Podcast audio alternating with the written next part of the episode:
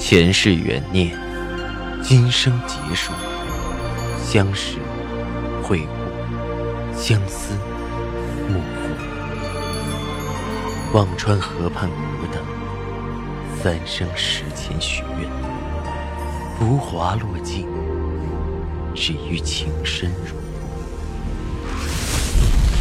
欢迎收听由喜马拉雅出品的《情似故人来》，作者。文安初心忆故人，蒋波，魅影，明月照经纶，莫千林。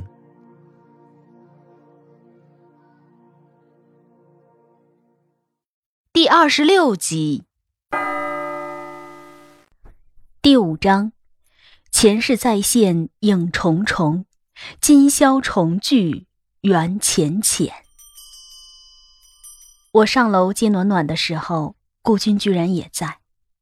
自离婚后，一贯的不羁又在脸上，问我用不用我送你？我也要出去。都晚上九点多了，还出去？可不是蒋迪那里。我忍不住哼道：“ 不必了，我可用不起。”果然豪车所多了。现在连夏利也不愿意做了。顾军继续嘲讽。不巧，刚才从外面回来，又看到了。我实在看不了他那副受害者的模样。顾军，我的确是不敢坐你的车，因为你现在已经光明正大属于别人了。那个撬了我墙角的人，还会跑到我的公司去骂我。我已经头都抬不起了，求求你们高抬贵手！缺德的事儿做多了，也会受老天的惩罚。想起下午那让我羞愧难耐的一幕，我的火气越来越重，嗓门越来越大。暖暖有些惊慌的看着我，小嘴瘪了起来。我抑制了继续说下去的冲动。婆婆问道。去你公司骂，骂什么？我还没开口，顾军已经坐不住了。怎么可能？蒋迪和人说话嗓门都大不了，怎么会骂？我又一次没忍住。是，他是你眼里纯洁无瑕的白莲花，但是我不知道是谁的授意，能让一个我不认识的二十多岁的女孩跑到我公司。在会议室里，当着一堆人骂我勾引别人的男朋友，离了婚还天天回家吃饭住在一起，这是谁的怨气？顾军愣了，婆婆连声叹气：“唉，难道我连孙女儿都不能看？难道洋洋连这个家门都不能进吗？”顾军也来了气。只是胡闹！我去问他。我打住。别，你问了，肯定又是别人替他打抱不平。我现在都已经熟悉你们的套路了。说着，我对婆婆几许抱歉的说道：“对不起，妈，本来不想说这些的。我先带孩子回去了。”抱着暖暖回了家。我的气还是无法平静。全世界的人都能明白的道理，偏偏顾军就是不明白。这难道就是爱情的力量？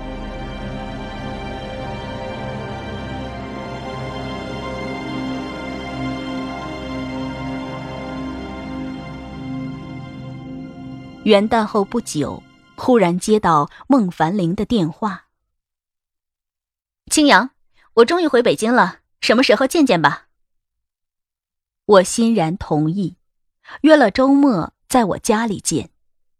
因为还要看着暖暖，也出不去。老友重逢也是人生一大快事。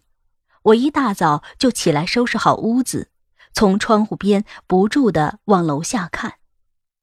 十点多的时候，一辆银灰的沃尔沃停在了我家楼下，一看就是孟凡玲。这么多年，癖好一点没变，依然喜欢穿格子衬衣、牛仔裤。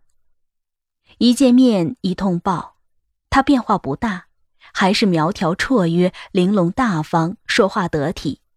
看着我道：“青阳，你好像变了，比以前有内容了。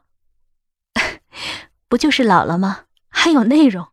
内容啊，就是鱼尾纹。”我冲他好笑道：“ 聪明。”孟凡林哈哈大笑。哎，这些年你去哪儿了？我好奇着。快讲讲你的历险记。嗨，别提了，出国做研究，最后发现啊，此路不通，就及时回头是岸，嫁人了。孟凡林耸耸肩。要说生物，嗨，真是坑爹的第一专业。当年高考录取分高的吓人，结果毕业就找不着工作，只好出国继续读。后来发现国外也一样，只能在科研一条路上走到黑，索性啊，就嫁人了。那你老公也和你一起回国了？我问着。离了。孟凡玲说着。却已然释怀的样子。我那会儿啊，觉得嫁一个条件好的男人，对自己还不错，就是最大的幸福了，也不用为生计发愁，还有人疼。最后才发现，那样的人心思根本不会在你一个人身上。孟凡玲笑得爽朗，哈，不过呀，也没什么，起码分了不少财产，我就回国做投资来了。原来是有钱人，我笑道：“那你肯屈尊来我这儿，我是不得烧香拜个佛啥的？还是咱们老同学说话自在。”他笑过几丝伤感。唉，也只有和老朋友才能不必戴着那副心机沉沉的面具。哎，对了，你在什么公司啊？啊，一家丝绸企业，丝之恒。我答着，顺带把水果洗了。呃，司之恒。孟凡玲顿了一下，道：“不太熟。哎，我倒是和思路很熟。哎，以前还和他们合作过。思路是司之恒的老对头了。”我打趣着：“ 你呀，甩了思路来投奔我们司之恒吧，比思路潜力大的多了。”嗯，可以考虑啊。孟凡林和我聊了一会儿，看到了暖暖，马上走过去。哎，小宝贝儿，阿姨没看到，几岁了呀？暖暖没有吭声，我的心一阵酸涩。和孟凡林说起了暖暖，他听了之后十分气愤。哎，我知道你离婚，还不知道竟然有这么猖狂的小三儿。眼下只要暖暖能好些，我就阿弥陀佛了。我叹着气。孟凡玲想了一下，说道：“嗯，我帮你找找，北京有没有这方面的康复医生？有的话，咱们去看看。”那自然是极好的。我燃起了希望。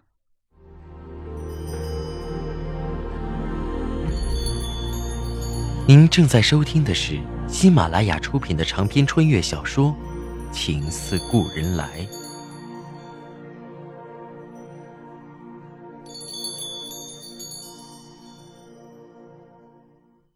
过了几天，顾军忽然给我打电话：“青阳，有时间出去吃个饭吧。”太阳从西边出来了，我冷笑一声。你和家里的领导报批了吧？别吃个饭又惹出人命官司。别说这些了，晚上六点就咱们小区门口那个福满楼，我等着你。顾军挂了电话。这是离婚后顾军第一次约我，我心里满是好奇，接了暖暖一起过去。女儿看到顾军依然是腻在旁边。这就是血浓于水吧。尽管他的爸爸除了见到他摸摸他的脸蛋儿，也没什么关心，懵懂的女儿依然依恋着爸爸。那天饭店里人并不多，顾军订了一个包间，我随他进去。你点菜吧。看着顾军点的菜，依然是我和他都爱吃的，一时有些失神，半晌才回过神问道：“有什么事说吧。”“没事儿，就是想见见你。”顾军淡淡的笑了，我的心嗖的提了起来，下意识的问道：“出什么事了？”还是你了解我。顾军呵呵笑了两声。我准备辞职了。为什么？我十分惊讶。大学老师是份稳定的职业，大家都挤破了头想进那个体系。何况顾军本身还是很有研究才华的，只是不太会人情世故的迂回。尽管他以前时常抱怨高校科研体制的种种弊端，但是他是爱之深责之切。顾军的骨子里还是有点执着的迂，也正是那个迂劲儿，才能让他那么早就拿到了专利。你问我？顾军笑得几分沧桑。你不如去问问赵以静，你们的目的，不就是让我过得不好？你们就开心了吗？不过我还是那句话提醒你，别被他耍了。我震惊的一时说不出话，半晌才对顾军说着：“为什么说是赵以静？他不会的。”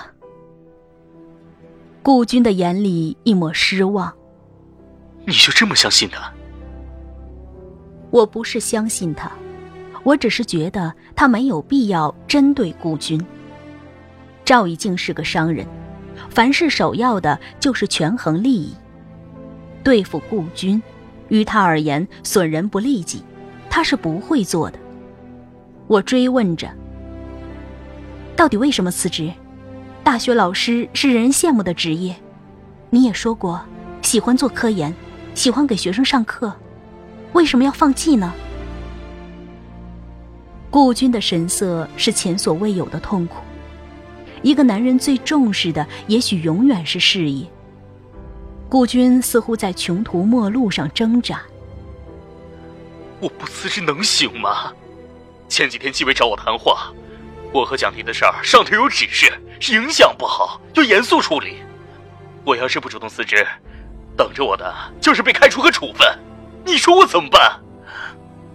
我手里的筷子来回打架，再也夹不住任何东西。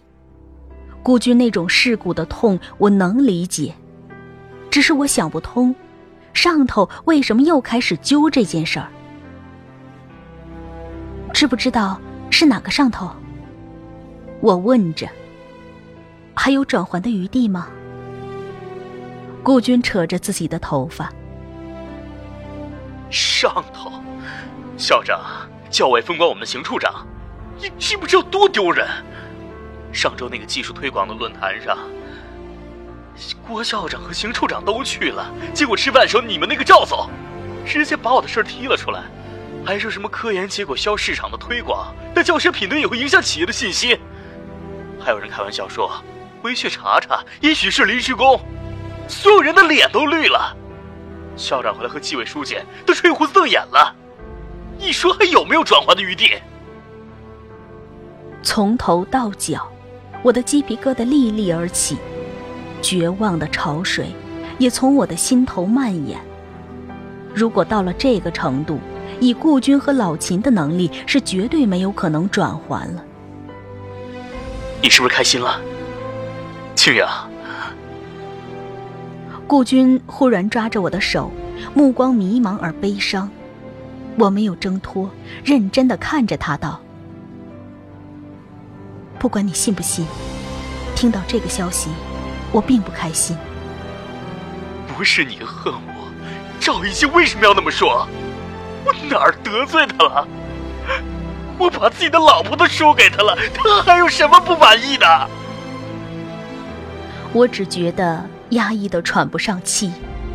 和顾军相识六年，因为看过他熬夜通宵做实验，陪着他不远千里去找实验材料，我知道他对这份事业的热爱，所以我一直支持他。即使我和他的婚姻走到了尽头，我怨过他，恨过他，却从没想过让他一败涂地。这样的报复太残忍，一般的人做不出来。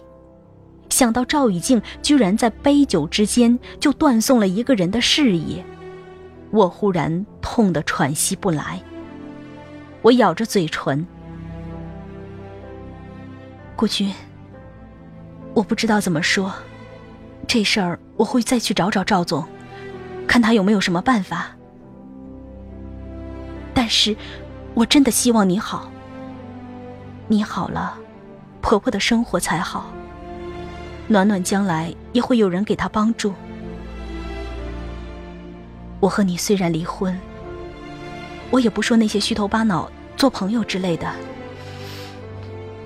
我们闹成这个样子。做不成朋友了，但我们之间有着种种牵绊，我不会眼看着你一蹶不振的。不要！顾军猛地抬起头，我只是不甘心，想问清楚你。你别去找赵一静，我不想求他。那个不择手段的商人，我顾军就是一辈子发不了财，我也瞧不上他。顾军说的决绝，我没再敢接话。暖暖看我们聊得沉闷，小脸上又挂满了不快，一边扒拉着饭，一边看着窗外。福满楼外挂着一串红红的灯笼，在风里摇曳的萧瑟。